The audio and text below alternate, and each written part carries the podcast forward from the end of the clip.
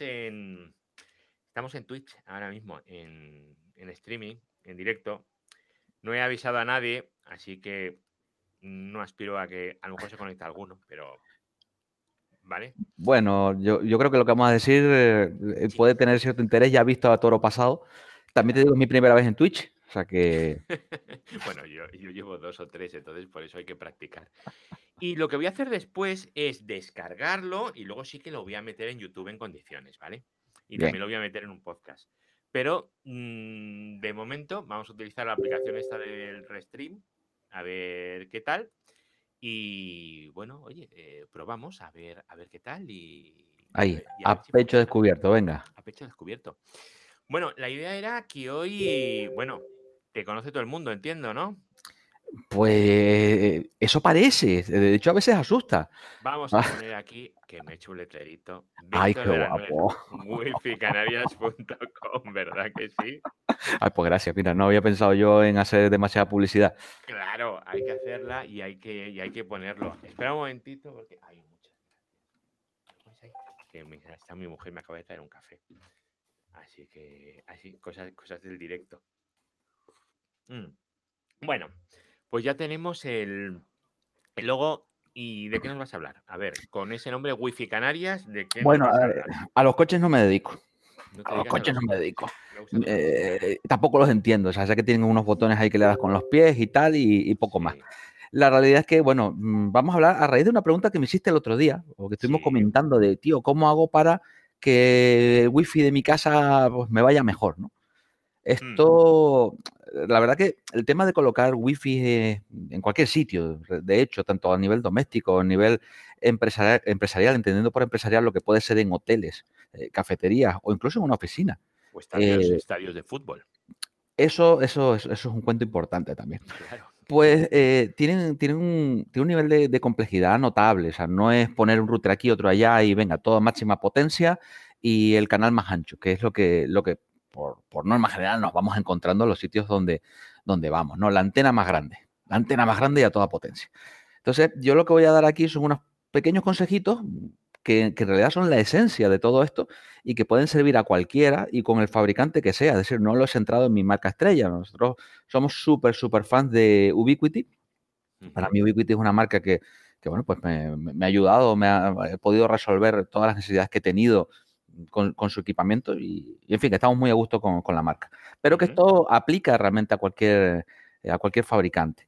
Entonces, eh, bueno, pues todo lo que vamos a decir aquí vale para cualquier, para cualquier marca, cualquier producto. Vamos a ser muy, o voy a ser muy, muy genérico en este sentido. Déjame decir, antes de que, antes de que empieces, que Víctor es una persona que trabaja en Wi-Fi Canarias, ya lo hemos dicho, es una empresa de Wi-Fi, no, pero un WISP, que está en Canarias, el nombre está muy bien elegido, ¿vale?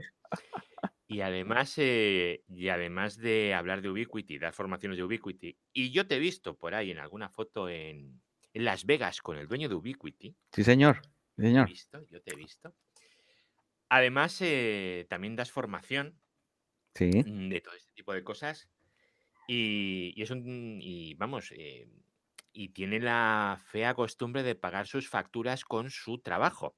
O sea que tú realmente, por estas cosas, cobras. A mí no me vas a cobrar en, dinero, en otras cosas ya veremos, pero en dinero no, en cerveza a lo mejor sí, no lo sabemos. Eso siempre, eso siempre. Siempre, pero, a ver, esto me gusta decirlo también para que, la gente sepa que, bueno, que esto no es, no es, eh, no es un hobby, es algo un poquito más, eh, tiene más injundia es como el, chiste del, mecánico, ¿no? Y el tornillo, ¿no? El tipo que le lleva el, coche al mecánico y que tiene una avería y que nadie anda con la cura, y el tipo va, le aprieta el tornillito y se venga, son mil pavos. Y coño, mil pavos por apretar un tornillo. No te cobro mil pavos por apretar un tornillo. Te cobro mil pavos por saber qué tornillo apretar. Claro. Con lo cual, todo el conocimiento que me ha llevado a saber el tornillo que había que apretar es lo que me estás pagando.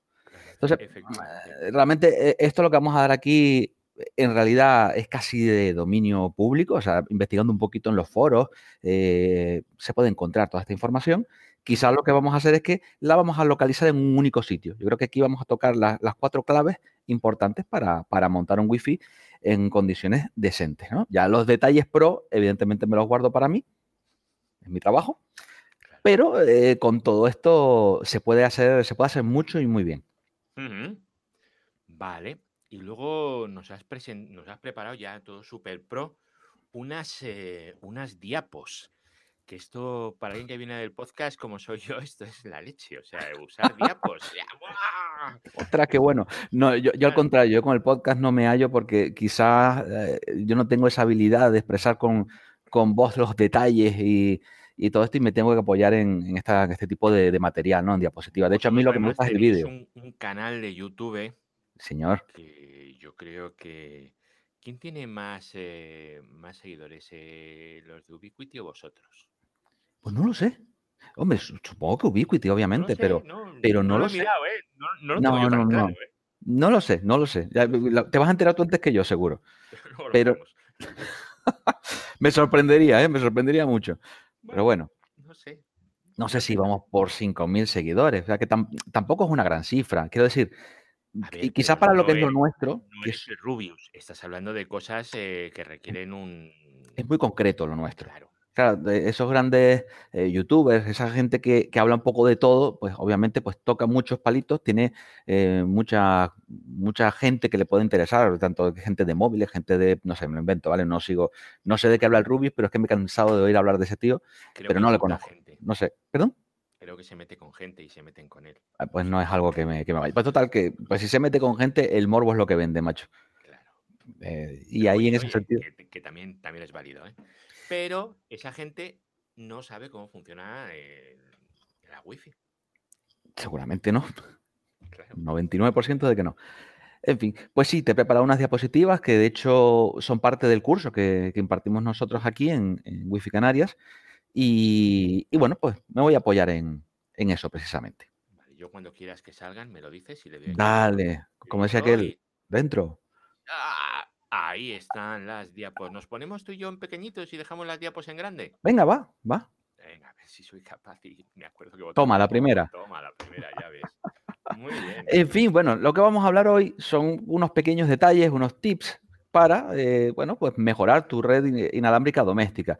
Em, realmente son cosas muy sencillitas, aunque eh, vamos a hablar de eh, ¿cómo se llama?, de conceptos, como son el ancho de canal, espectro disponible, atenuación y channel collocation, que suena así como una cosa súper pro, que hay que ser ingeniero mega súper preparado para entenderlo. La realidad es que vamos a hablar de ellos a un nivel muy elemental para que eh, realmente esté al alcance de todo. Entonces, vamos a ver, a ver si yo soy capaz ahora de pasar aquí la diapo. Bien, lo primero, vamos a hablar de lo, que son los canales, ¿no? Aquí vamos a, ver, lo que estamos viendo es una representación gráfica de cómo sería la, la ocupación de un canal de una transmisión Wi-Fi en la banda de 2,4. Hay que entender que el Wi-Fi tenemos dos grandes bandas de trabajo o, dos grandes eh, frecuencias. Una es la banda de 2,4 GHz y otra es la de 5 GHz. En ambas, eh, ambas bandas tienen características diferentes eh, a nivel radioeléctrico y luego, bueno, unas cositas que vamos a ver un poquito más adelante.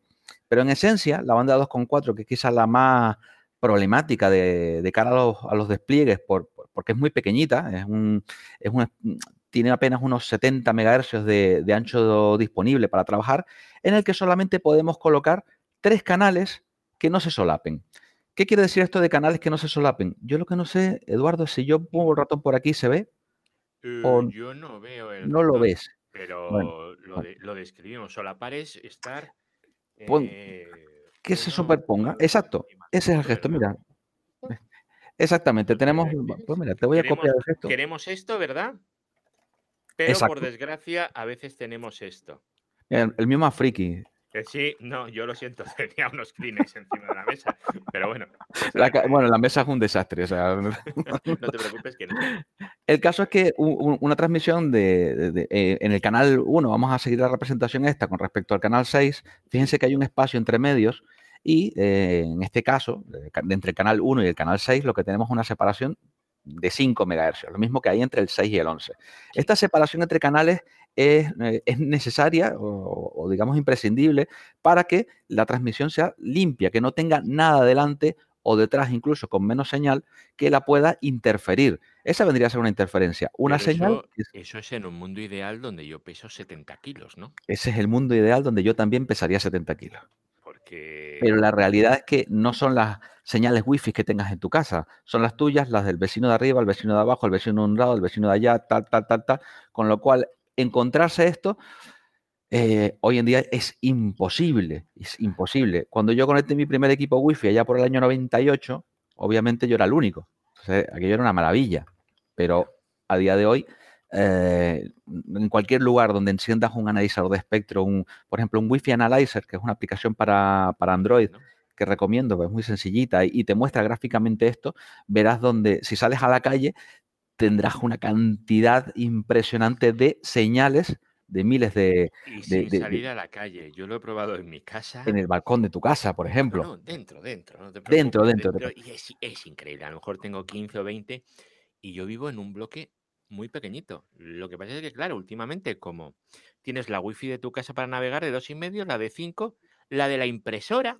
Ah, cierto. La del no sé qué, la del no sé cuántos. Como Entonces, cada persona tiene en su casa seis wifis distintas. Y en cuando tengas ocho o diez vecinos, eso es que, claro, tres, pero si hay 60.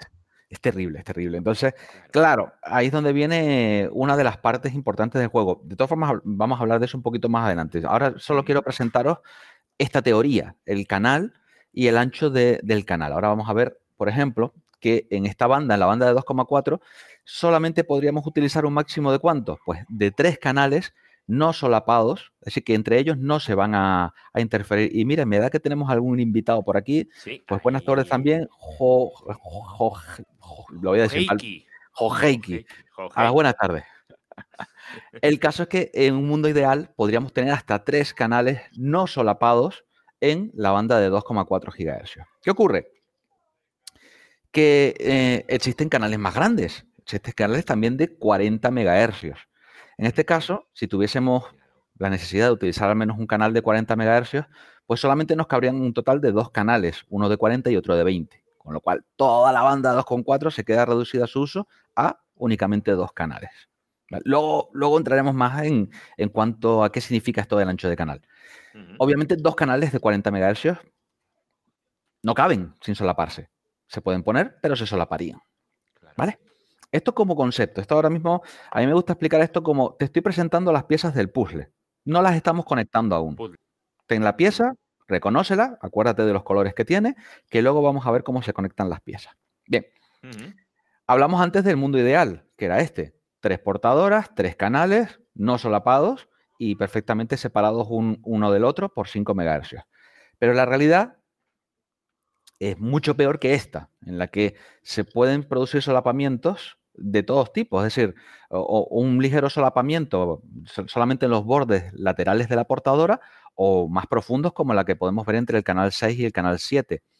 ¿Qué representa la altura? Pues representa la potencia. En este caso el canal 7 está interfiriendo tanto al canal 6 como al 10 en cierta medida, ¿no? En cierta medida, pero al final de cuentas es una interferencia.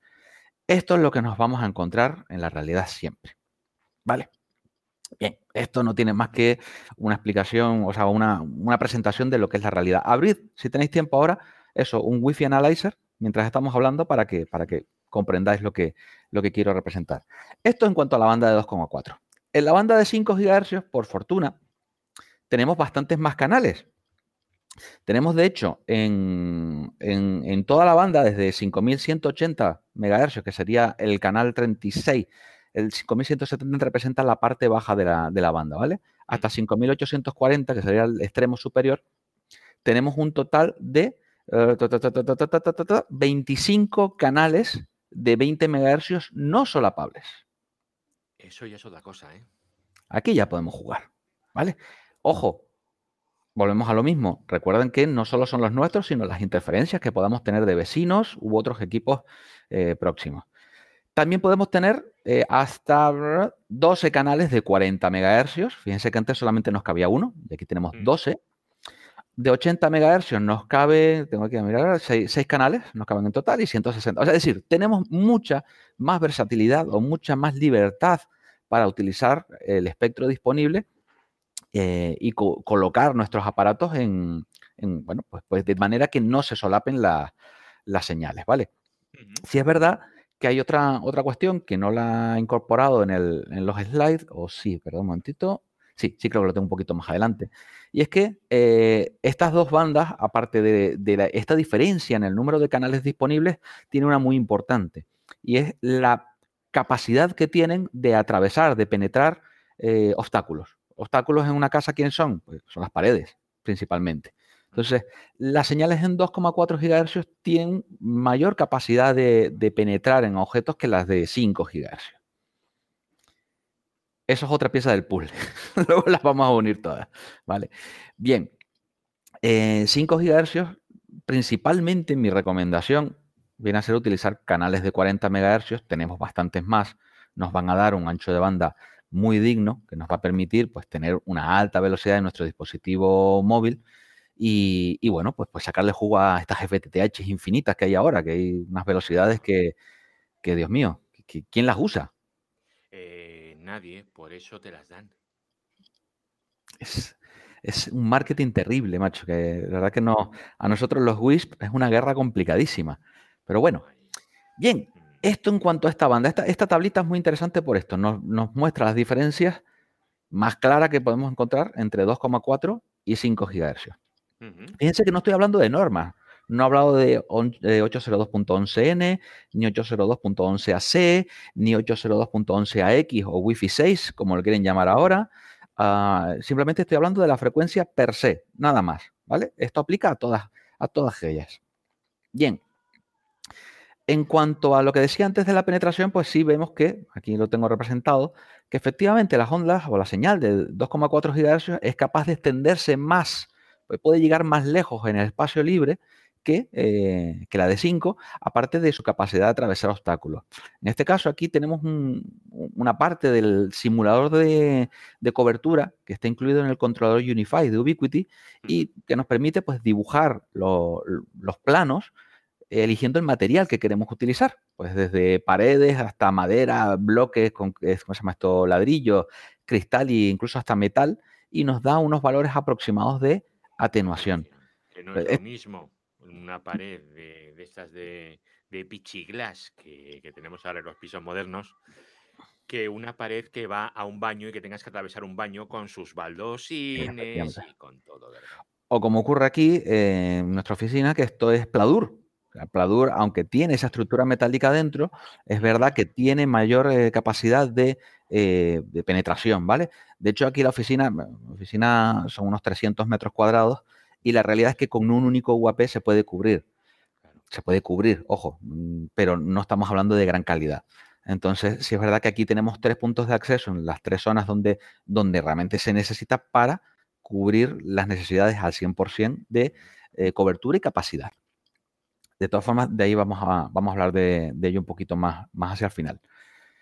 Esto en esencia lo mismo, mm, la diferencia de materiales y demás y la penetración que tienen. Eh, evidentemente un metal va a tener mucha más atenuación que, con un, ¿cómo se llama esto? Que un ladrillo, una pared de, cerámica, lo que decías bien antes del baño. Entonces, tenemos ya un par de piezas. Tenemos los canales en las dos bandas diferentes, tenemos la atenuación de materiales, pero una con respecto al ancho de canal, que también es interesante mencionar, es que cuanto más ancho es el canal, menor densidad de potencia se emite al aire. Es decir, cada vez que duplicamos, y esta es la parte que suele ser confusa, cada vez que duplicamos el ancho de canal, en realidad, en realidad dividimos entre dos la potencia con la que emitimos. Mejor dicho, antes que la potencia es la cantidad de energía que se transmite al aire. Por tanto, los canales más, más anchos... El área, vamos. Tienen menos alcance. ¿Vale? Esto, por eso la, necesidad o la recomendación de que todo lo que utilice canales anchos y que además trabaje en la banda de 5 GHz sea muy local, esté muy próximo a los clientes. Vamos bien, ¿no? Yo creo que está siendo claro. De momento, vamos, a mí me parece cristalino. Cristalino. Bueno. Eh, cristalino no, porque mm, tiene mucha atenuación. Pero bueno, podemos usar otra cosa con menos atenuación. Pladurino no quedaría bien. Pladurino no, no quedaría bien. No Se parece el nombre de una enfermedad chunga. Ah, bien, vamos a empezar a, ver cositas ya. Fíjense la diferencia de reutilización de canales en las dos bandas. Del lado izquierdo tenemos la banda de 2,4 en la que podemos tener hasta tres canales no solapables, mientras que a la derecha, la banda de 5, eh, ya tenemos una, libertad de juego eh, más, que, más que notable, ¿no? Esto así como representación gráfica está muy bien, muy bonito, pero vamos a saltar a, lo que, a donde yo quería llegar, que es aquí. Esto es un plano de, pues, de lo que sea, de una oficina, de, da igual, nos da igual, en la que, bueno, pues eh, se ha propuesto establecer una cobertura, simular una cobertura, o, un cliente nos ha pedido, oye, quiero cobertura en toda mi oficina. Bien. Esto se ha conseguido eh, gracias al, simulador del propio controlador de Ubiquiti, colocando APs de... A ver, igual, me, he adelantado un poco. con el controlador de Ubiquiti podemos colocar los APs que ya tenemos o bien nosotros previamente simularlos con APs ficticios entonces, con el plano ya dibujado y antes incluso de pasar un solo cable, podemos decidir dónde van a ir colocados los APs gracias a esta herramienta. Oye, pues ya tengo los planos. Lo que has hecho antes y todo eso, ¿no? Claro, ya aquí te has dedicado a, sí, has cargado un plano, sobre esos planos te has dedicado, claro, estoy moviendo el ratón, pero que acabo de caer en la cuenta de que no se ve. Te has dedicado a repasar las líneas del plano con, las líneas que te ofrece el, simulador, haciéndolas coincidir con el material que llevan y él te calcula pues, aproximadamente la atenuación de todo esto. Cuando colocas los puntos de acceso, al moverlos podemos ver cómo varía la cobertura. De hecho, mira, creo que lo puedo mostrar en directo. Dame un segundito a ver si lo puedo hacer, que va a ser más, más fácil que una diapositiva estática. Ah, abriendo directamente el software, ¿no? Voy a abrir un software y voy a mover un punto de acceso, que va a ser más,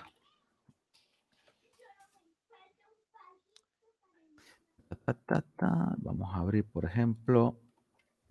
Te quito la pantallita para que tengas libertad de moverte y que no mm. salga eso de la privacidad. También es importante. No se, está, no se está viendo nada tampoco, ¿no? No, no, tranquilo. No te preocupes que ahora mismo. la, he, quitado. Vale, está aquí. Entonces tenemos bla, bla, bla. Y. Yo recuerdo alguna tarde que me he puesto a jugar con eso. Vale, pues me muevo la pantalla para acá y ya la puedes reactivar si quieres. Y ahí estás. Vale. Bien.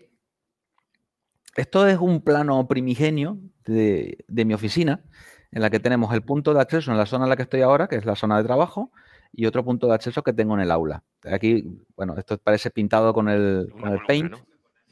Sí, parece, es una columna. Una, tenemos una aquí, otra aquí. Aquí sí ves el ratón, ¿no?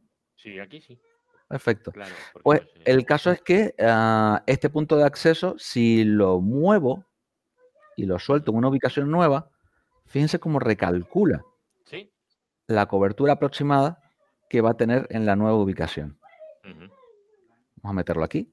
¿Se dan cuenta cómo las paredes se comen la señal?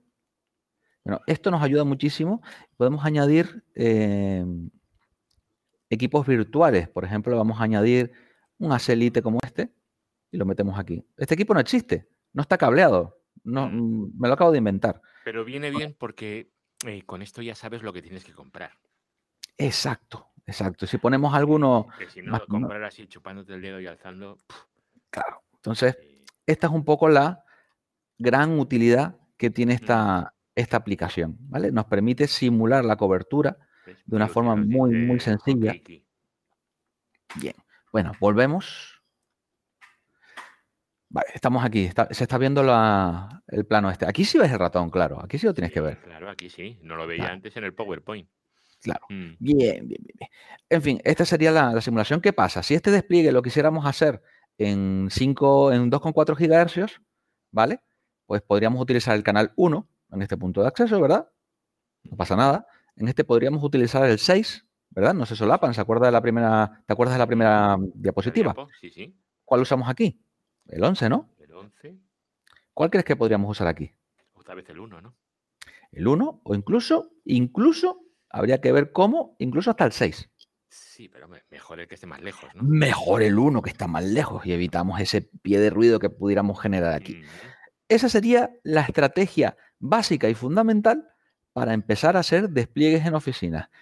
En 5 GHz es mucho más fácil. Simplemente cogemos canales. Aquí no le veo. Bueno, está en la pantalla, no, no, lo verás, pero te digo Dice que si indicas el número del modelo exacto del cacharro del Ubiquiti, que si te va adaptando la cobertura un poco a, lo que tengas en función de sus características. Efectivamente, sí, que lo hace, sí que lo hace. Sí lo hace, ¿verdad? Sí lo hace, mm. sí lo hace. En ese sentido, toma en cuenta la antena que lleva y la potencia máxima de transmisión en base al dominio regulatorio que has escogido en tu controlador. Sí que lo tiene en cuenta. ¿vale? Lo que sí que no tiene en cuenta es, por ejemplo, las antenitas de panel. Entonces, mm no, no está. Esa parte no, no está. pero a grosso modo sí que lo tienes, ¿no? Claro, a grosso modo sí lo tienes. De todas formas, si vas a utilizar una antena de panel, casi se entiende que va a ser un exterior. Un exterior, bueno, ya vimos lo que pasaba cuando lo sacaba al exterior. La cobertura plan se disparaba muy a lo grande. Y, hay otras herramientas, pero no es esta. Eh, ah, en ese caso ya no, ya no. De todas formas, estamos todavía en la fase de mm, desarrollo de esto. Esto es todavía mm, la parte previa a cualquier, a cualquier em, implantación. Luego siempre hay ajuste. Realmente al final tú has montado todo esto, te, te, puedes encontrar con que hay una pared no documentada, un material que tú no ves y resulta que hay que llevar la cobertura a ese sitio. Pues chico, te ha tocado pasar un punto de acceso más. Estas cosas ocurren. En exteriores, en exteriores lo suyo es hacer una prueba de campo directa. AP colocado y tú con tu, con tu, con tu medidor en mano comprobar los niveles de, señal que percibes. No queda otra. Mm. Bien. ¿Qué, qué, más tenemos? ¿Qué más tenemos? ¿Qué más tenemos? Vale, esto es visto en 2D, es decir, estamos hablando de una planta en la que lo que estamos considerando es únicamente el, nivel donde vamos a trabajar. Pero ¿qué pasa en los hoteles? Con planta sobre planta sobre planta sobre planta. pues ocurre. Sirve para la planta de arriba y la de abajo, por ejemplo. Mira, aquí lo tenemos. En este caso, podemos encontrarnos con que la, el AP de una planta puede interferir tanto la de arriba como la de abajo. Con lo cual aquí el esquema hay que considerar esto también de cara a la ubicación de los puntos de acceso también en todas las plantas. Aquí es donde viene un poco el trabajo artesanal. Este es más, más delicado y, lo mismo. Puedes hacer una simulación, puedes hacer una prueba, pero hasta que no has puesto un AP en el techo y te has dedicado a medir para salir de dudas, o sea, tener la, la certeza de los niveles de señal que puedes percibir, hasta ese momento no, no es fácil determinar realmente qué esquema vas a seguir para colocar los puntos de acceso. También es verdad que en esta ecuación entra otro detalle, que es que no siempre los APs van a tope de potencia, con lo que eso también nos ayuda en este, en este esquema, ¿vale? Fíjense que... No te interesa tampoco que estén a tope de potencia. Generalmente no interesa. es que en general no interesa realmente. No interesa y además por, por, es un montón de motivos. Eh, me estoy pisando a mí mismo, o sea, estoy, estoy, generando una señal extremadamente extensa para lo que realmente necesito, esa puede ser una. Eh, dos, pues en esta la gente no piensa, pero voy a interferir a los demás. Generalmente al que monta eso no le importa. Pero bueno, oye, el medio es compartido, vamos a no ser unos, no lo voy a decir, no sé si menores de aquí, pero... Mm, no creo. ¿eh? Bueno, en fin, Oye, que hay cinco, cinco personas viéndonos, ¿eh? Me, parece un, logro. Sí, sí, mm, sí. Eh, para no haber dicho nada y no haberlo avisado, mm, bueno, no está mal. Así vamos, eh, vamos practicando. Ten cuidado que esto de los streams al final. Al final me vas a enganchar. Sí, sí, me vas a enganchar, jodido. En fin. Entonces, en este, por hacerlo muy sencillito, en este esquema, pues lo que se ha escogido es en banda de 2,4, canal 1, en este punto de acceso y en el otro el 11, están bastante alejados, con lo cual no se van a interferir. Y luego en el de abajo, que sí queda en medio de la planta inferior, sí que lo han puesto en el 6, que queda un poco, eh, eh, queda en medio de los dos, pero no los interfiere tampoco. Y así sucesivamente con el resto de plantas. En cuanto a la banda de 5, pues más o menos igual. Han elegido, se han elegido canales lo suficientemente alejados como para que no se interfieran lo más mínimo entre sí. Mira, dos preguntitas nuevas que, van entrando. Esto, es lo malo de hacerlo así, porque van entrando y, al final son 10 minutos y al final ya verás cómo se va a alargar. Tenemos Adelante. Eh, Hokeiki nos preguntaba si. Espera que vuelva a meterla en la pantalla. Que. Mm, a ver, eh, los, em, las, eh, las frecuencias están. Cada país tiene las suyas, ¿vale? Por la legislación y tal. Entonces eh, está comentando, que debe ser que hay un mito por ahí que dice que en Estados Unidos que, se puede, que si pones al access point y estás en Estados Unidos que transmite con más potencia. Pero es que el problema yo creo que no es siempre la potencia. Es que, es más, eh, en Europa tenemos una de las normas más mm, abiertas en cuanto a potencia y, espectro disponible. los americanos en este sentido son mucho más restrictivos. No conozco la normativa americana, la, verdad que no, estoy al tanto, pero sé que sí que tienen menos canales en la banda de 5, eso, eso es así, o sea, tienen menos canales disponibles. Y en cuanto a potencia, estoy convencido de que tienen, tienen menos potencia. Vale. Y luego tenemos otra. Jesús, muy buena, Jesús. Es que me he subido el volumen porque lo tenía muy bajito. ¿Se me oye muy alto o me bajo un poquito? No, no, me bajo yo, que lo tenía alto aquí, ya, ya está. no, no, no. Es que lo, tenía muy, lo tenía muy flojito. Está, lo he visto ahora en el búmetre este. Y digo, uy, que no se me va a estar oyendo bien. Pero bueno, a que se le tiene que oír es a ti, o sea que tampoco pasa nada. No, hombre, sí es importante. Las preguntas tuyas son la, le dan chilla todo esto. Y luego Jesús nos dice que sí, te refieres a la potencia adaptada a la, a la distancia del cliente, ¿verdad? Claro, me imagino. A ver, tiene que haber un equilibrio. Es decir, es como. A ver, yo suelo usar un ejemplo, el ejemplo de la conversación entre dos personas, ¿vale?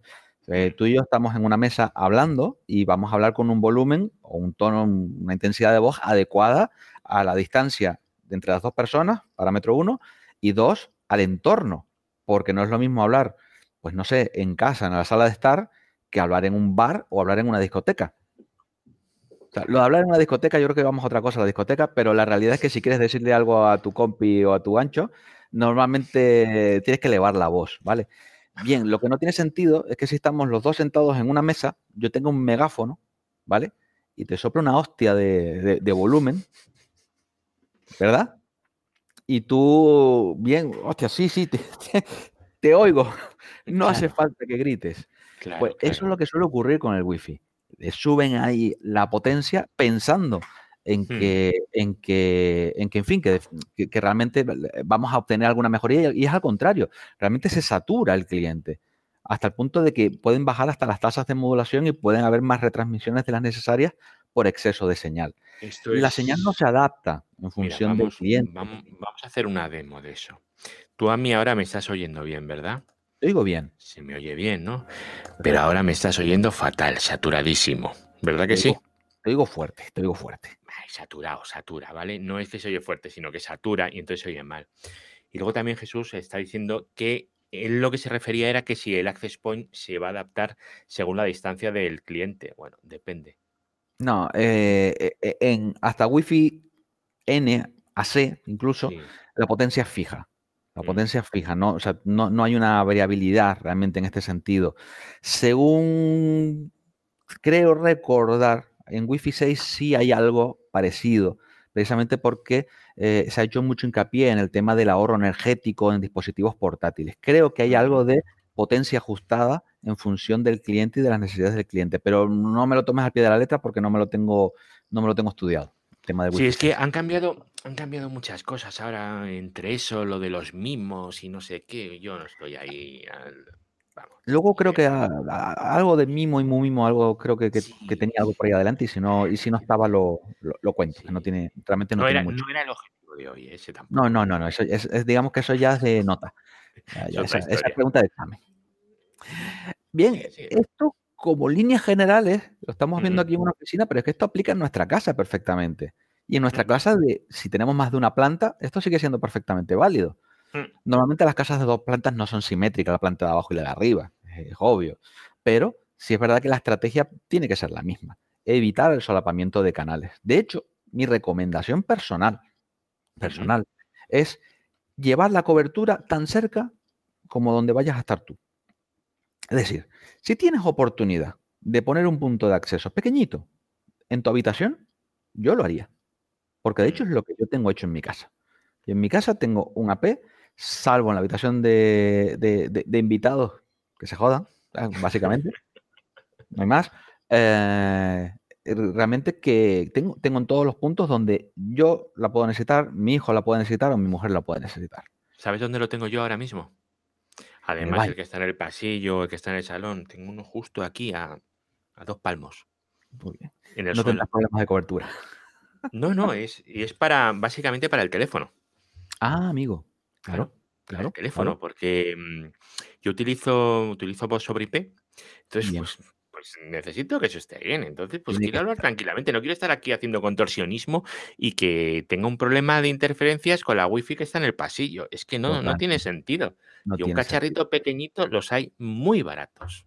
Sí, sí, sí. Hay, Para poner en una casa, ojo, que nadie se dedica a poner estas porquerías luego en. No, es que, es que hay, a ver, hay marcas y marcas, ¿vale? Entonces, mm, no voy a hablar más de ninguna, mm. pero, pero, pero realmente hay productos chinos eh, muy low cost que, bueno, mm, pues en fin, eh, son funcionan, funcionan y ya está, no, no tiene más. Eh, hay marcas chinas muy buenas también, pero chinas con nombre, vamos a entendernos. Eh, pero bueno, yo la verdad que es que lo de mojarte es complicado, ¿vale? Pero como todos me, todos me conocen ya por Ubiquiti, pues es de la que, de la que me, centro especialmente en hablar. Sin embargo, hay muy buenas marcas ahí fuera, no es la única. No, no, no, no te centres solo en Ubiquiti, es la que a mí me Nosotros en la oficina tenemos Ubiquiti. Y haces bien. Haces bien. Mm, funciona. O sea, es algo que tú pones y, y está ahí, es el platillo. Tiene sus cosas. Ubiquiti la verdad que lleva una temporada un poquito rara, pero eh, en general, en general es un producto que a mí mm, pocas pegas le puedo poner. Pocas pegas. No sé, yo no, yo no recuerdo haberle hecho nada aparte del día de la instalación, ¿eh? Hombre, es que hubo una movida hace un par de mes y pico o así con la versión del controlador muy chunga. Hubieron unas movidas importantes ahí. Ahora hay otra, otra historia con, la, con el tema de las VLAN en los switch, que han cambiado un poco la, la filosofía y cómo operan, pero es cuestión de que han cambiado y, ahora pero, pero estás hablando de switches ahora, no de, no de los puntos de acceso, los, los Claro. Es otro rollo, es, es que Ubiquiti es mucho más grande. Con, el tema de los puntos de acceso no, te puedo decir nada, nada, nada malo. Funcionan, funcionan. Mira, Hockey pregunta calidad-precio. Pues un Ubiquiti. mira, yo de verdad, te lo digo, te lo digo sinceramente. Yo no sé puedo montar Ubiquiti si, si, si el cliente eh, lo paga, lo prefiero, por dos cosas. Uno, lo piloto Tampoco, tampoco es una tecnología súper cara, el Ubiquiti, no, No, no, si no es cara. Las hay mucho más cara. Eh, la, segunda cuestión es que me voy a evitar un montón de problemas, porque mm. lo instalo, lo dejo bien configurado y oye, hasta luego, no quiero saber nada más. Que cuando me mm. llames es porque quieres ampliar. Esa es mi, mi, filosofía. Tengo, trabajo con más fabricantes, hay, hay niveles sobre los que, oye, pues pues no te gusta Ubiquiti por lo que sea que ocurre, oye, pues también tengo esta otra.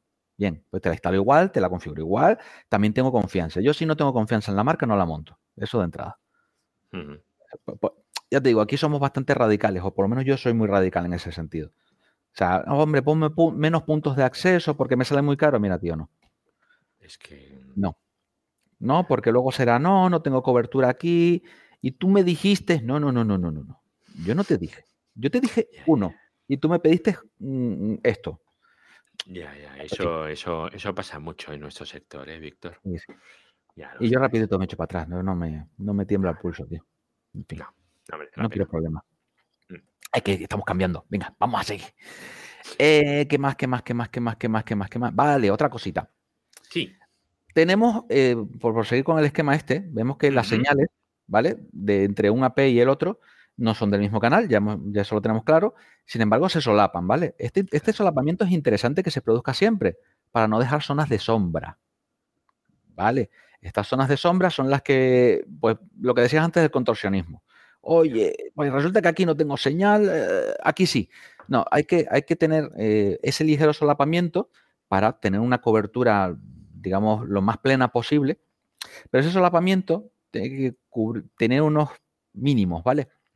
ese solapamiento, y lo vemos aquí, parece más complicado de lo que realmente es.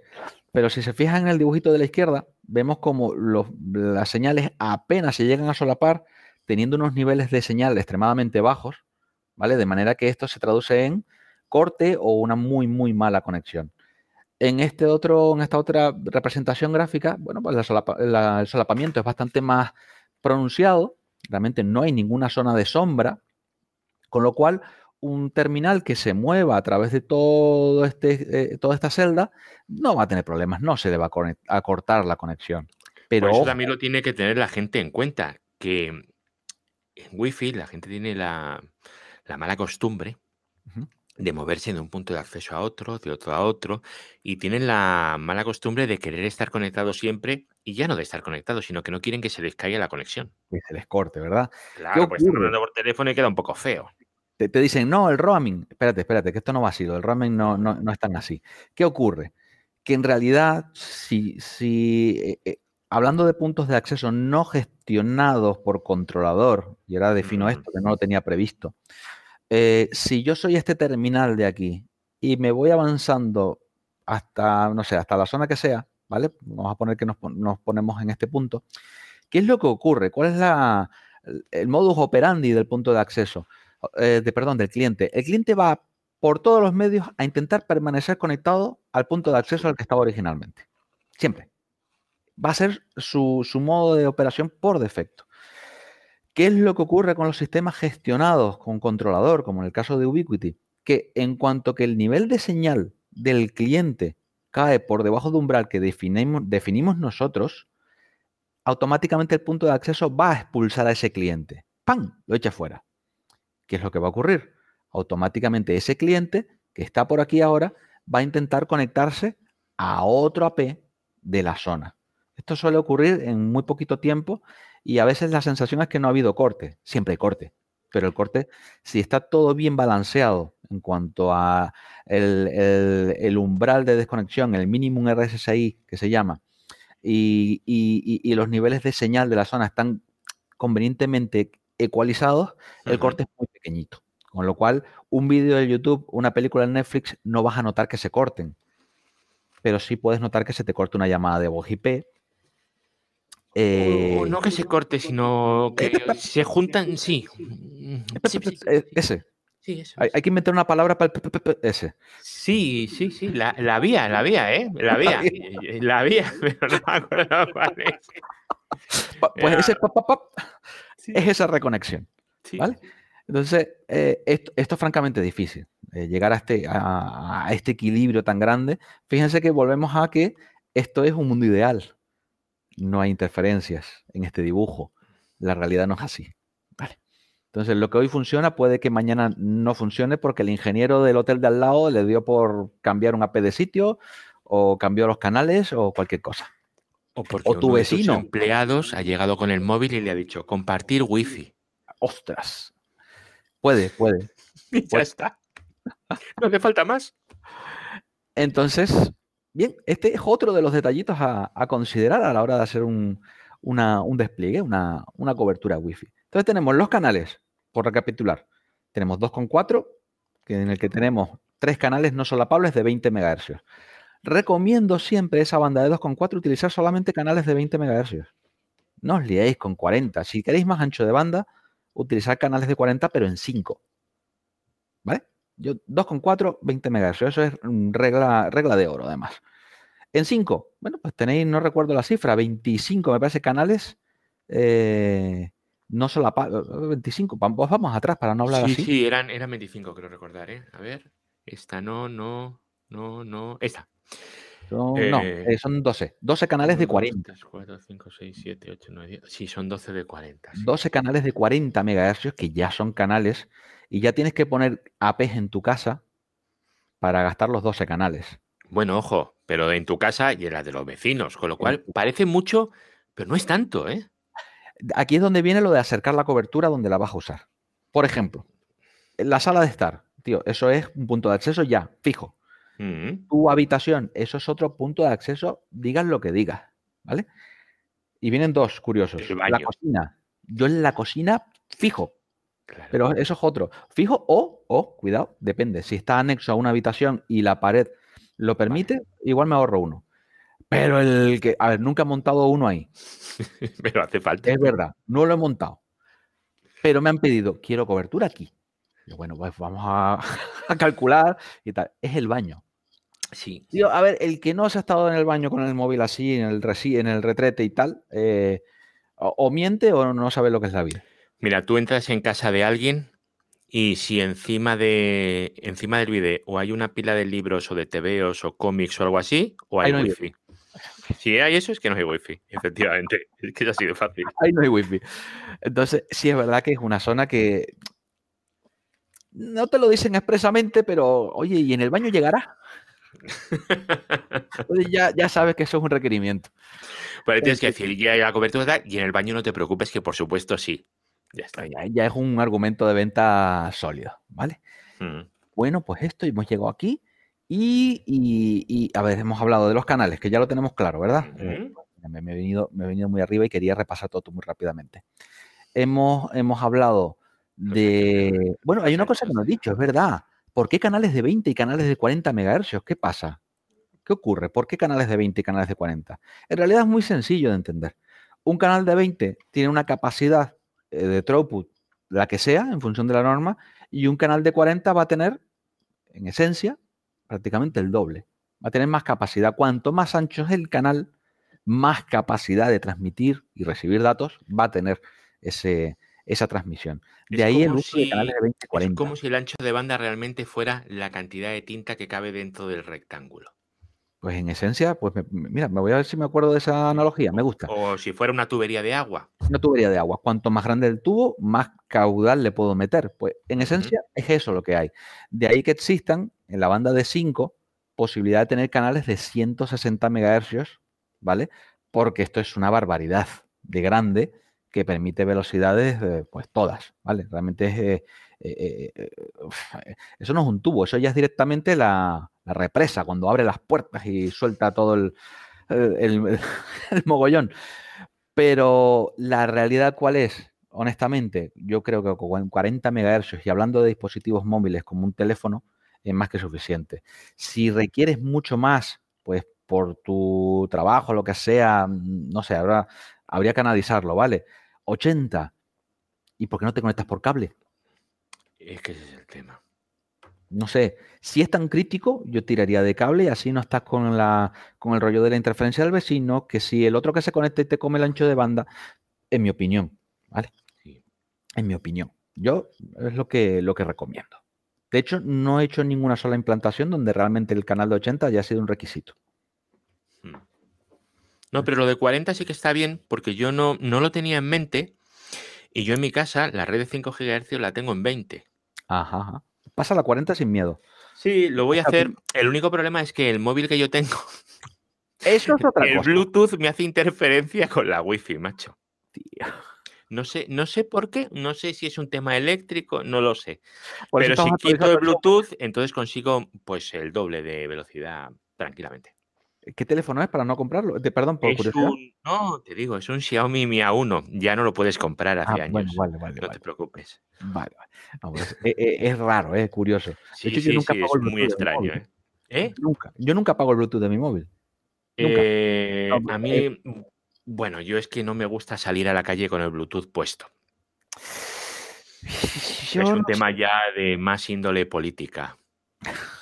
Vale. No me gusta que nadie sepa que he pasado por según qué sitios, no me gusta salir de casa sin estar conectado a un VPN, no me gusta... Bueno. Cada uno... la verdad que para mí es un lote porque, bueno, a ver, lo típico, entrar en el coche y ya tienes manos libres, eh, eso es una tontería, realmente no tiene mucho sentido, o sea, no es, no es tan complicado pues hacerlo manualmente. Pero tengo dos tonterías que a mí la verdad que son, que me gustan un montón, que es cuando llego a la oficina o cuando llego a casa. Y lo voy a dejar ahí hmm. por no dar más, más, más info. Pero lo puedes hacer con la localización del móvil también. Sí, sí, sí, que a eso sí le, doy un uso, un uso friki, en realidad. bueno, pues los canales, el ancho de canal, ya hemos visto que cuanto más ancho, mm, más posibilidad de interferencia, pero también es verdad que más capacidad tenemos, pero también tenemos menos alcance, ¿vale? Hemos visto los materiales, que hay que, bueno, pues que según qué material tendrá más atenuación que otra, el grosor de las paredes influye también. Hemos visto que esto, lo que he dicho antes, el ancho de canal influye en, en que tendrás menos alcance, la ubicación de los aparatos para elegir la ubicación adecuada y el canal adecuado en función de esta distribución. Hemos visto un ejemplo muy sencillito en, un plano, sobre, sobre un plano en, dos dimensiones, y el mismo esquema, pero ya planificado en, tres dimensiones, como si fuese pues es un hotel o una casa, una vivienda de dos, tres plantas, lo que sea, y has explicado también cómo funciona el Hanover, digo, el, el roaming o Hanover, o no sé, no, sé cómo se llama aquí. El roaming este que, eso, Eso, exacto. Lo tiene que soportar el controlador. Claro. Esto es importante. Esto no es una cosa automática. De hecho, se calcula o se, eh, la configuración del minimum RSSI se hace en base a, cómo te ha quedado la instalación.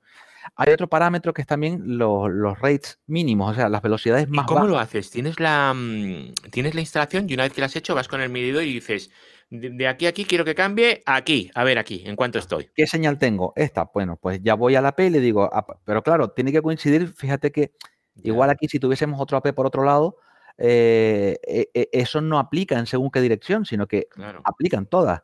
Con lo cual tienes que llegar a un equilibrio. Esta es la parte difícil, ¿eh? Esta es la, parte de final que le vas a tirar horas para dejarlo lo más cuadrado posible. Y tienes que tirar de medias, en realidad. Entonces, siempre, no siempre vas a poder poner los APs donde tú quieres. Esto es un hecho. Y no siempre se, los materiales o la red se va a comportar como tú estimabas que se iba a comportar. Entonces, tienes que llegar a un compromiso entre todas estas partes. Esas son las que ya toco más en detalle en el curso. Muy bien, muy interesante. El, curso en Canarias. Pues si te digo que he dado cuatro cursos en México ya. Yo eso sí lo sabía.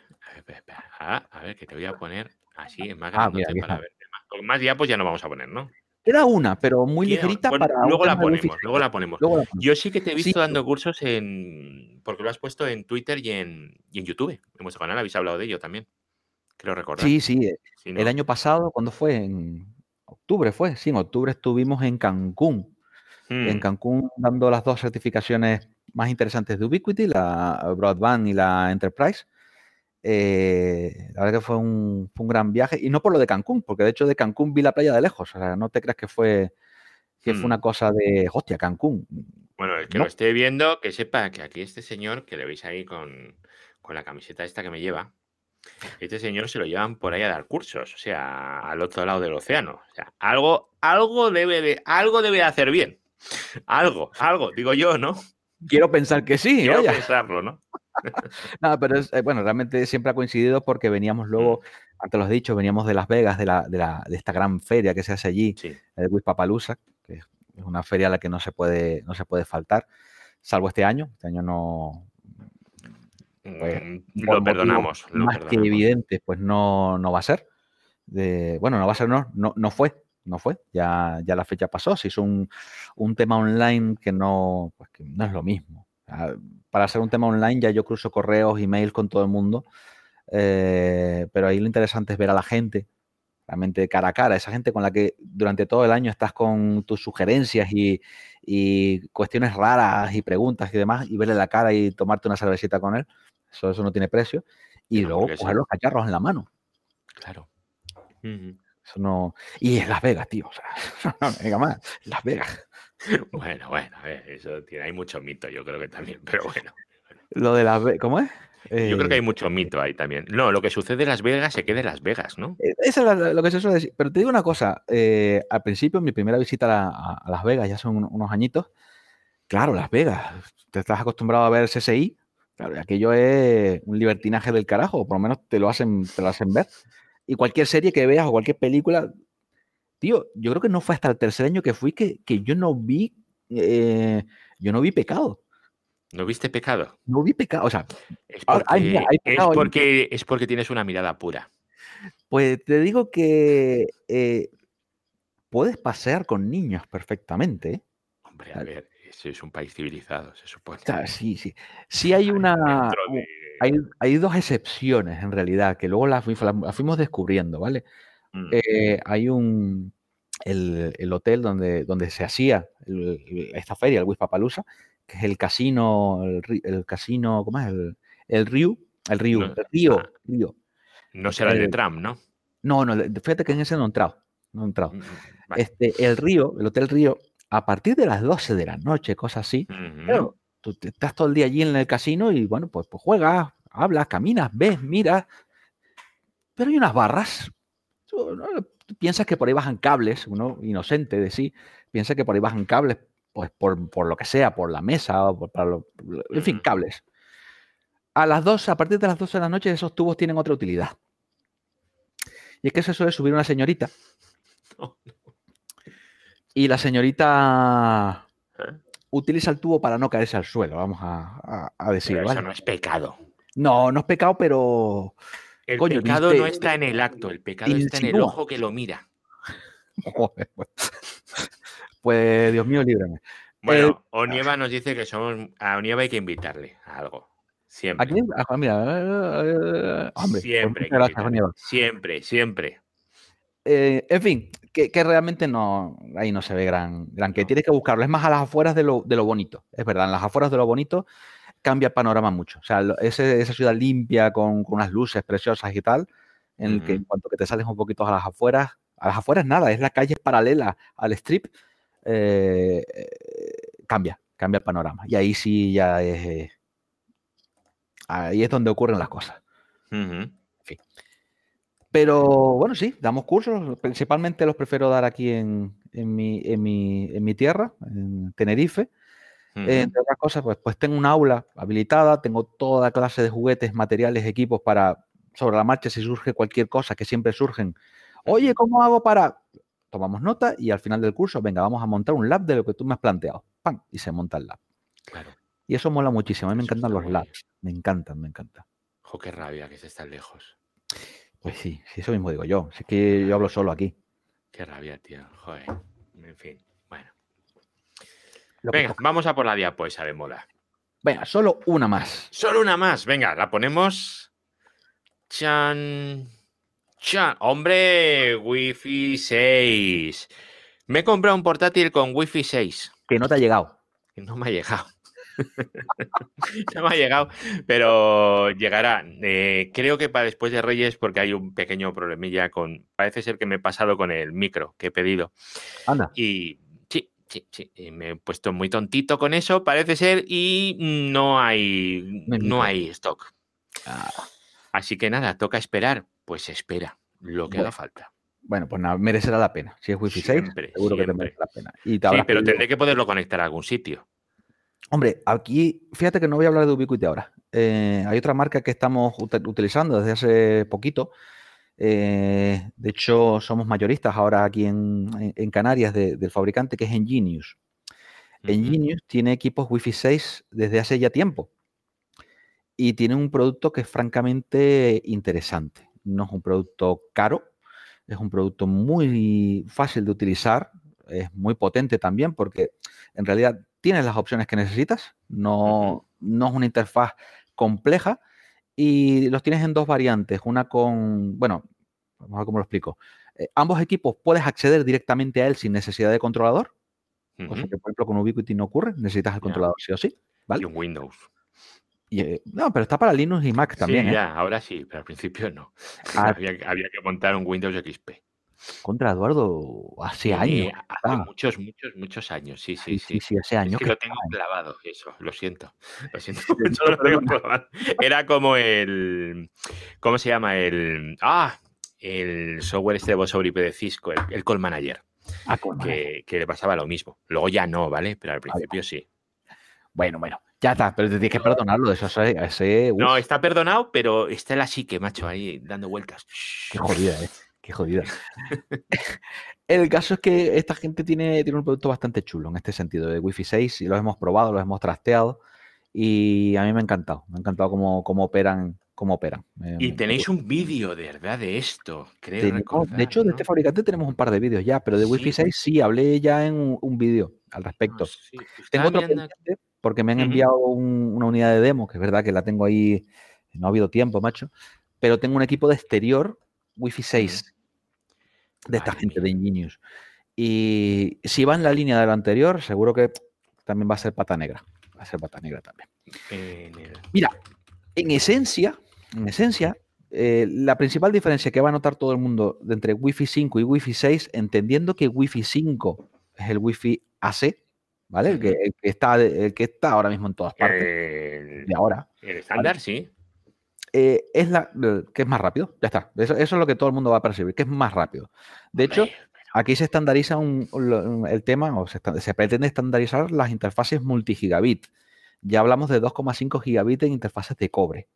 la idea es que eso ya sea habitual. Hmm. Bien, mm, a nivel doméstico, hay quien defiende que sí. Ah, Yo, en mi opinión personal, yo pienso que gigabit a nivel doméstico ya está.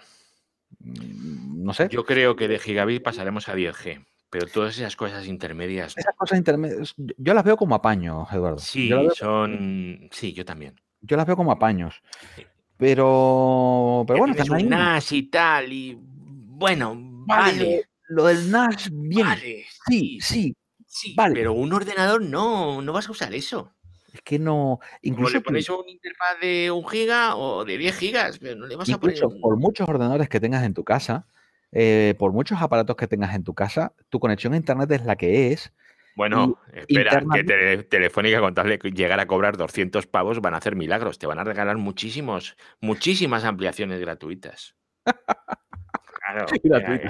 claro, gratuita pagando. Claro. El caso es que, bueno, pues tenemos la conectividad y por mucho equipo que tengamos dentro, realmente dentro de tu casa, tener esa necesidad tan grande, igual me estoy perdiendo algo, yo no, no lo tengo tan claro, pero eso, si tienes a lo mejor, si, si eres un usuario avanzado, si eres un usuario que tiene, tiene un NAS, pues porque yo qué sé, porque a lo mejor editas vídeo en tu casa, vamos a ponerle, venga, vamos a tirar una aplicación más o menos avanzada, o trabajas desde tu casa, o sea, tu casa es más tu oficina que otra cosa, venga, va, te lo compro, te lo compro.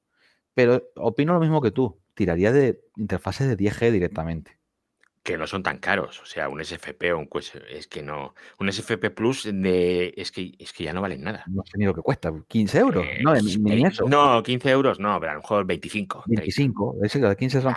Y, ya no son los mil pavos que costaban al principio. Exactamente, exactamente. ni mucho menos el Switch. El Switch necesario. que, ahora cualquiera ya te viene con eso. Ya te viene con 10G.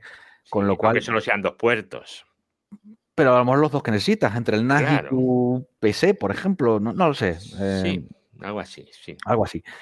En fin, pero, pero bueno, que ahí está. Oye, una ventaja de, estos, de estos de estos temas multigigabit, de estos 2,5 o 5, e incluso gigabit, es que por norma general, si tienes un cableado digno, podrás reemplazar la infraestructura y disfrutar de la ventaja solamente cambiando pues, la electrónica, no, no cambiando el, el cable. Ojo, vuelvo, siempre que el cableado sea digno, un categoría 6, eh, que lo tengas convenientemente grimpado y parcheado, puesto a tierra, etcétera, etcétera, etcétera, que yo no sé en casa quién lo tiene, pero yo sí. Yo también. Ahí está. es que somos de gremio, yo Lo yo lo tengo bien ahora. Eso sí, también te voy a decir una cosa. Eh, yo el cableado de las habitaciones no he cableado todo, lo voy haciendo según tengo la necesidad. Es decir, al principio yo estaba cableado en la habitación donde yo estoy. Luego ya el mayor ya ha necesitado, pues le he puesto el cable. El pequeño todavía no. ¿Por qué? Pues porque dentro de tres o cuatro años, cuando lo empieza a necesitar, yo no sé cómo estará el tema de la wifi, porque a lo mejor ya no es necesario tirar el cable allí. Entonces, tirar cable por tirar cable, pues tampoco. Yo es que según compré la, eh, mi, última casa, lo primero que se hizo antes de nada te garantizo que fue desmontar todos los registros y meter cable. No, en mi casa lo primero, lo primero que se hizo fue llenarla de cajas y poner cortinas. habían cables antes que, cosas de la mudanza. Y, ya está. Y es verdad que tengo en todas las habitaciones, incluida la de invitados, pero ahí no hay wifi. Hmm. O sea, a ver, le llega cobertura y tal, pero algo, bueno. Algo tendrán, ¿no? Sí, sí llega, sí llega, porque en mi casa. otra cosa no, pero wifi, hay. Le dice, mira, si quieres ver YouTube, olvídate, toma, aquí tienes un transistor para que escuche la radio, toma. bueno, pues tenemos eso. uno de estos, pum. Ostras, tienes uno, macho. Yo, yo uso de esto, yo soy muy vintage. Ostras, no, yo... Tengo uno encima de la mesa. ¿Sabes por qué? Porque. ¿Un multibanda o algo de esto? Sí, sí, este es multibanda. Es que a mí me gusta mucho. bueno, tú los escucharás. bueno, tú tienes que escuchar por la noche la de Dios donde vives. Aquí es más complicado, pero bueno, sí, algo se pilla. Me gusta mucho escuchar a, a los iraníes como se quejan de los imperialistas y esas cosas. Me, resulta curioso ver distintos países cómo usan sus distintas propagandas para decir cosas totalmente contradictorias entre unos y otros. Y en Internet no lo ves eso, ¿eh? Mm, la verdad es que ya a nivel político estoy tan aburrido y quemado y hastiado y... Un ratillo de vez en cuando. No, pero es cuando agarran y hablan de los bloqueos y de tal y... Es divertido, un ratito, está bien. Oye, Oyes a los de Corea del Norte alguna vez que, llega o cosas así. Ostras. Qué horror. Sí, sí. En fin. Pero bueno, eh, no, la verdad que tuve mi época de radioaficionado, ¿eh? Que mm. un montón de años haciendo de X, que se solía decir, y enviando y mm. recibiendo QSL. Ah, ¿Cómo? Ajá.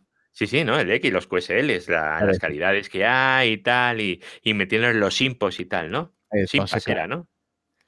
Los impas, ya me, me Simpas era, em, tú puntúas de 1 a 5 y es la señal, la interferencia. Sí, sí, exactamente, es verdad, cierto. ¿Verdad que sí? O hace siglos, tío. Pero bueno, una cosa y la otra, el tiempo disminuye, los compromisos aumentan y ¿qué quito? Pues pues, pues, eso, y nos quedamos con el Wi-Fi 6. Oye, una cosita que estoy aquí viendo y es que me, está, me está explotando la cabeza. Yo veo Wi-Fi 5 así como con muchas rayitas y Wi-Fi 6 como puntitos. Y es que mm, me viene lo del espectro ensanchado a la cabeza, pero no sé por mm, qué. Me acaba de hacer ¡pum! No sé por qué. A lo mejor no tiene nada que ver, ¿eh? No, no, no. Lo que ocurre es que con OFDM, que es lo que utiliza Wi-Fi 5, sí. Eh, lo que hace es cuando envías una trama a un cliente, pues envías lo que el cliente quiere y ya está, pero tú tienes un tiempo asignado. Entonces, en ese tiempo envías lo que necesites. El resto del tiempo puede ser eh, eh, tiempo desperdiciado en blanco. ¿Vale? No, no se TDMA, ¿te asignas un slot de tiempo a cada uno? Claro. No es exactamente TDMA porque Wi-Fi no funciona en TDMA. Ya, ya, pero bueno. Pero, en esencia, vamos, a, vamos a pensar que sí. Vamos por, entender el símil nada más, ¿vale? ¿Qué hace con Wi-Fi 6? Que ese, ese espacio no utilizado oye, pues tío, meto, meto en ese slot, meto una trama para ah, lo que me pida otro cliente, lo que, lo, que, lo que otro cliente necesita. Y aprovecho. Hay alguien ahí que no le gustó lo del multigigabit, por lo que veo. No, lo que pasa es que dice, no, no abrirse en silencio, silencio. Yo también creo que. Pero bueno, como aquí no estamos en familia, no lo. Es de, esto de amigos, o sea, esto es una conversación entre dos amigos. Lo que pasa es que hay gente escuchando. Que son amigos también. Bienvenidos a participar, además. Yo, yo, he, yo he tomado café eh, con, con, Jesús. Ah, bueno, pues sí, conoces entonces. Sí, pues, claro que le conozco. No lo voy a conocer, claro, claro.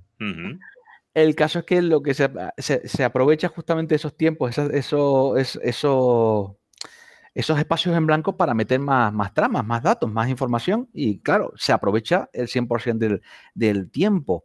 Con lo cual, eh, eso redunda también, es una de las partes importantes de este incremento de velocidad tan grande. Al margen de que, al contrario de lo que ocurría con Wi-Fi AC, Wi-Fi AC, acuérdense que trabaja en 5 GHz, pero no trabaja en 2,4, el Wi-Fi 6 sí trabaja en ambas bandas. hay mm. mejoras en la banda de 2,4 en, este sentido.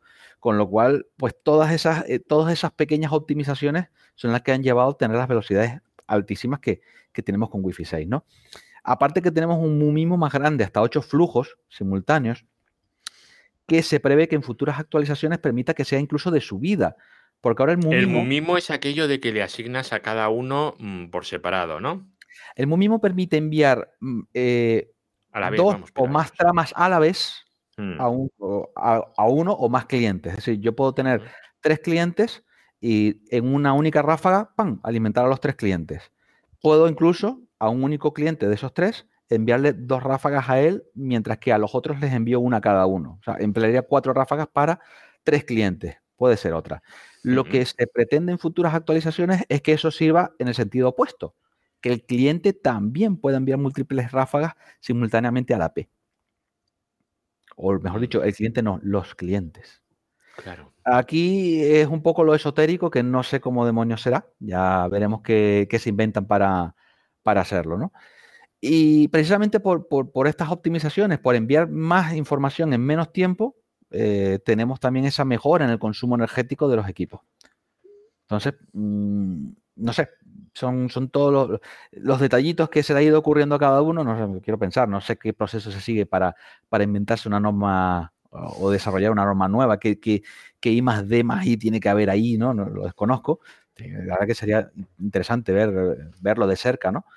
Pero bueno, pues son las mejoras que se van aplicando, igual que con los coches, igual que con las neveras, igual que con todo. Surgen mejoras, se aplican y sale un producto nuevo. En esencia va por ahí. Tiene otras cositas anti-interferencias, el BSS Coloring, que hasta donde entiendo es que añaden en la, en la trama física un, un, numerito que identifica eh, la red. Al margen de la MAC, del SSID y de todo esto, ese numerito es el que identifica nuestra propia red y hace que los clientes la distingan con mayor facilidad, evitando escuchar las de, las de otras redes que, sean, que puedan ocasionar interferencia. Ya está, no sé más allá cómo funciona esta, esta parte. Eh, es tan nuevo que, no, honestamente no me he parado a leer eh, lo que tendría que haber leído ya. Vamos a tener mucho tiempo para leerlo. Muchísimo. A ver, a ver cuánto nos dura, porque la C tampoco lleva tanto entre nosotros, ¿eh? no, pero se ha interiorizado muy rápido, ¿eh? Sí, sí, sí, enseguida. El, N, el N duró bastante. Sí. El N estuvo bastante ratito entre nosotros, pero que estaba bien. No te puedo decir lo contrario, pero la C, estoy muy contento con la C. Hay mucha gente que todavía no lo tiene. ¿eh? Que sigue con N. Me parece normal. Me parece mm. normal. Y bueno, mm, sí, es que es lo que hay. Esa gente no necesita multigigabit. ¿Eh? Esa gente no necesita multigigabit. Bueno, ahora está la gente así con cosas como muy extrañas, ¿vale? Mm, el otro día se me quejaba uno y decía que es que es algo que nos pasa a todos, ¿vale? Últimamente con, con los wildcards, ¿vale? Decía, es que desde el móvil solo me da 30 megas por segundo. Y dices, espera, a ver. ¿Qué, qué estás haciendo? A ver, tú, ¿para qué necesitas más de 30 megas con un móvil por la calle? A ver, en serio, ¿qué me estás contando? Es que noto la navegación lenta y dices, mira, o sea. Con 30 megas. No, o sea, tú lo. Es que este en concreto eran 30 megas y es. No, tú lo que necesitas es, otra cosa, o sea, es otra cosa y conozco unos profesionales maravillosos para tu, para tu necesidad. No, hombre, es que, joder, te cuentan cada cosa y esas tienes que tener tú toneladas. Es que. Hombre, aquí, ¿cómo, explicarlo? Nosotros, de, como, como operadores que somos también, mm. te encuentras con, bueno, pues las cosas de los clientes, ¿no? Las cosas de los clientes es que un cliente te contrata 32 megas. Y dices, es que solo me da 31. Tú me dijiste que me ibas a dar 32.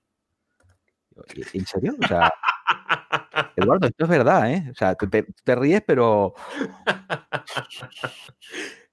Dile, es que hay cabeceras y luego está el casco que tienes tú y que no te deja pensar. Eso es otra cosa ya. Jesús te pregunta, a, Víctor le pregunta, a ti, yo. Ah, a mí, a mí, venga. Cuando se habla de dispositivos Wi-Fi 6 Certified, ¿a qué se refieren exactamente? Pues yo he pagado por un portátil con eso y no me lo he preguntado. Eh, qué pues horror. Yo, me imagino que habrá alguien que eh, habrá decidido cobrar pasta por poner un cuño que ponga Wi-Fi 6 Certified. Honestamente, ¿qué significa? Pues supongo que cubrirá pues todas las especificaciones, pero mm, mm, mira, yo tengo, ¿dónde está? Perdona un momento, a ver si llego con el cable, porque estoy amarrado a la silla. Tengo mi portátil ahí y creo ¿Puedes que... Quitarte, puedes quitarte si quieres el micro un momentito, que no pasa nada, porque él tiene un micro de youtuber, no sé si lo estáis viendo, súper pequeñito, súper discreto, y no aquí como uno que yo me sé, que tiene un micro enorme encima de la mesa, que no es lo mismo. Y el suyo además se oye muy, muy, pero que muy bien. Bueno, os comento, este vídeo eh, lo voy a publicar luego también en, YouTube y lo voy a meter también en el podcast. Así que, pero el podcast en audio, evidentemente, en vídeo no. Así que, que ahí estará. Bueno, a ver, vamos a esperar que se ponga ese micro tan molón. Pues ese micro es un XLR en el otro lado, ¿verdad? Sí, exactamente. Eh, lo tengo Es un micro pequeñito, pero que tiene un conector que es del tamaño de una maza. Espérate, lo, voy a mostrar. Pues ya que Porque vamos. Lo he enrollado en la silla para que el peso no lo. A mí esos micros me, alucinan. Exacto, ¿ves? Y el conector es del tamaño de una maza, efectivamente. esto. Ah, pero tienes un. Ah, esto es un micro. a, luego a XLR y de aquí me voy a, un, a una interfase de audio que tengo por allá. Me voy a quedar un momento yo sin oír, ¿vale? Pero es esto. Vale. Te lo muestro. El mismo. A ver, espera que ahora no te oigo, porque ese es el que viene aquí. Ahora. Es este, el mini XLR. Lo mismo, no me vas a oír, pero. Sí. Pero vamos. No, no, está, está curioso. Ah, vale, llevas el mini. Hmm, es que de esos micros hay unos, yo he visto unos que van con el XLR gordo. ¡Ostras! Claro, entonces llevas ahí un monstruo, llevas una cosa que pesa, pues no sé, 200 gramos del conector o 300, es que es una barbaridad. Esto, o sea, hay animales que tienen el pelo más grueso que esto. Ya. O sea, joder, macho, que. Eh, pues total, iba a ver el portátil porque este, me compré en su momento un Surface de estos. Con Wi-Fi 6. ¿no? Pero las pegatinas yo es que se las quito. Entonces, algo de Wi-Fi 6 ponía seguro. Mm, mm. No lo sé. ¿Qué significa? Mira, si, tengo que suponer algo, te diría que es que sencillamente cubre, cubre los mínimos de, la norma. Y alguien está cobrando por ello. no, sé, exactamente lo que, lo que significa. Todavía está muy fresquito Wi-Fi 6. ya tenemos equipos y demás, pero todavía no, no hay una. Realmente no hay una demanda. los clientes no nos piden, es que quiero Wi-Fi 6. Es al contrario, nosotros intentamos eh, ofrecerlo porque, bueno, pues, pues es lo que hay. vendemos equipo novedoso, equipo nuevo, pero, pero no, hay, no existe esa demanda que sí hay con AC. Quiero Wi-Fi, te dicen AC, ¿no? Lo de Wi-Fi 5, me cuesta decirlo, no sé. Eh, eh, con lo cual he perdido el hilo. De todas formas, lo de las pegatinas, Em, yo creo que yo no las había visto nunca hasta que no empezó a salir las Wi-Fi hace como 15 años y ponía Wi-Fi Certified. Y yo como que Wi-Fi Certified. Y yo como que Wi-Fi Certified. ¿Qué me estás contando? ¿Y esto qué es? Y entonces ponía las pegatinas por todas partes. Ya, no, no, pero no, no, eh, ¿Qué significado concreto tiene? De verdad no te puedo contestar, Jonieva. No te lo puedo decir. No, lo desconozco. Más allá de lo que supongo. Bueno. Pues no sé si quieres agregar alguna cosita más, pero los 10 minutos se nos han ido a algo más de hora y cuarto. ¿Qué dices? Claro, lo normal. Lo normal. Esto no, esto no es humano, ¿eh? Esto no es humano. Es, lo que tiene esto. Uno se pone aquí a rajar y al final es una hora y cuarto. es, que, es que ayer me dice, no, yo creo 15, 20 minutos yo creo que podemos llegar a cubrirlos. Y yo, no te preocupes. en realidad, como, como ha sido toda una pincelada muy superflua del asunto, eh, mm. es verdad que en, un par de minutos se da.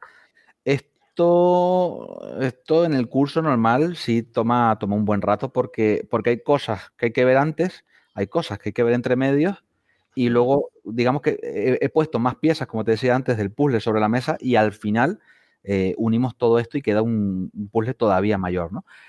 Pero la realidad es que con todo esto, estas tres cositas que hemos dicho, cuatro cositas, hmm. se puede hacer, se pueden resolver la gran mayoría de situaciones que se puedan presentar. Por lo menos tener, eh, tener una idea, porque una cosa es leerte el manual y configurar el access point o el controlador o lo que quieras, que eso lo puede hacer un mono.